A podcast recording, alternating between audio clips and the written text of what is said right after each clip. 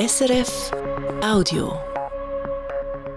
Regionaljournal Bern Fribourg Wallis heute Morgen Mikrofon Dan Moser. Die Berner Kantonsregierung geht bei Spesen über die Bücher. Sie hat gestern Handlungsbedarf gesehen und will für Kleinspesen eine Untergrenze festlegen, so wie das andere Kantone und Unternehmen auch schon kennen. Mit dem reagiert die Regierung auf den Druck von Medien und der Öffentlichkeit. Eine Einschätzung von Christian Lichti. Die einzelnen Regierungsmitglieder haben, und das muss man beim heutigen Wissensstand fairerweise sagen, die Spesen nicht letzt abgerechnet und bei diesen Kleinstbeträgen auch nicht beschissen. Viele zu Bern fragen sich mittlerweile aber, welche Fallen die Berner Kantonsregierung in dieser Spesenaffären abgibt. Und das gerade aus verschiedenen Gründen. Die Regierung hat die Fragen vom Kassensturz zu den Spesen schon länger auf dem Pult gehabt und nicht wirklich darauf reagiert. Mit offenen Augen ist sie in die Affäre geschlittert und hat sie sogar noch viel schlimmer gemacht. Zuerst hat die Regierung nämlich geschrieben, die Kritik wegen der Kleinstspesen sei falsch und ungerechtfertigt. Dann hat der Sonntagsblick aber herausgefunden, dass die Finanzkontrolle die Regierung schon länger auf das Problem aufmerksam gemacht hat. Seit gestern fragt man sich noch mehr, was da eigentlich los ist. Die Regierung hat nämlich gemeldet, bei ihren Spesen doch noch neue Regeln einzuführen. Die Mitteilung kann man als Eingeständnis interpretieren, dass bei den Spesen Handlungsbedarf besteht. Mal rudert die Regierung also vor, dann zurück. Das Chaos ist perfekt.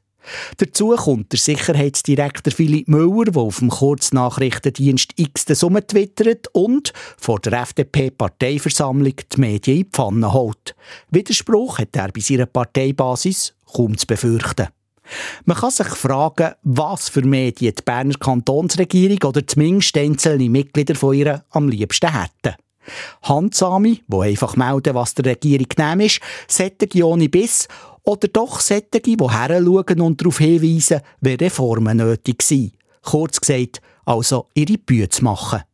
Es geht in dieser Geschichte schon lange nicht mehr um die Parappen für eine Banane oder für ein Bretzeli. Es geht um Grundsätzliches, um die Glaubwürdigkeit der Berner Kantonsregierung. Eine Einschätzung von Christian Lichti. Eine neue Mountainbike-Strecke, eine Subvention für ein Festival oder ein Beitrag an ein Ausbauprojekt einer Firma. Seit 16 Jahren fördern der Bund und Kanton zusammen regionale Projekte in den Randgebieten, zum Beispiel für den Tourismus oder für die Wirtschaft. Neue Regionalpolitik nennt sich das. Der Kanton Fribourg hat jetzt mal Bilanz gezogen, was das bei ihm hat gebracht, Oliver Kemper. Fast 60 Millionen Franken sind in den letzten 16 Jahren im Kanton Freiburg in Projekte der neuen Regionalpolitik, kurz NRP, geflossen. Je zu der Hälfte zahlt vom Bund und vom Kanton. Und laut dem Freiburger Staatsrat haben sich die Investitionen gelohnt. Er nimmt als Beispiel das Lichtfestival zu Murten. Vor fast zehn Jahren hat es zum Anfang 100.000 Franken aus dem NRP-Topf bekommen, dann ein Viertel vom Budget, das das Festival hatte. Unter anderem dank dieser Starthilfe hat sich das Lichtfestival als Publikumsmagnet etablieren Laut Zahlen der Freiburger Wirtschaftsförderung hat es bis jetzt rund eine halbe Million Besucherinnen und Besucher auf Murten gelockt. 60 Prozent davon von außerhalb vom Kanton. Jedes Jahr bringen die um die 4,5 Millionen Franken in die regionale Wirtschaft. Ein Paradebeispiel dafür, wie die NRP funktionieren sollte. Darum wird der Kanton Freiburg im gleichen Rahmen weitermachen. Für die nächsten vier Jahre sollen 14 Millionen Franken in NRP-Projekt fließen.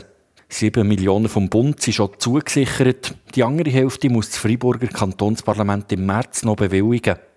Neben der Wirtschaftsförderung wird der Kanton Freiburg mit dem Geld in den nächsten Jahren zum Beispiel die Mountainbike-Infrastruktur ausbauen und so noch mehr Leute in die Randregionen locken. Kantonspolizei Wallis warnt wieder vor Trickbetrüger. Schon einmal hat der sogenannte CEO-Betrug bei einem Walliser Unternehmen funktioniert und jetzt eben wieder. 300'000 Franken haben die Betrüger das mal ergaunern Beim CEO-Betrug läutet jemand einem Mitarbeiter, einer Mitarbeiterin von einer Firma an und gibt sich als CEO von dieser Firma aus.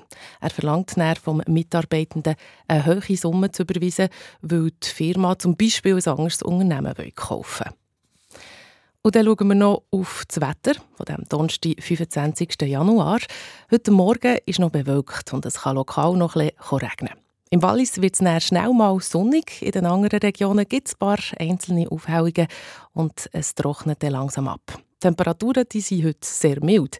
Es gibt bis zu 14 Grad. Das ist die Wetterprognose von SRF Meteo für das Regionaljournal Bern-Fribourg-Wallis.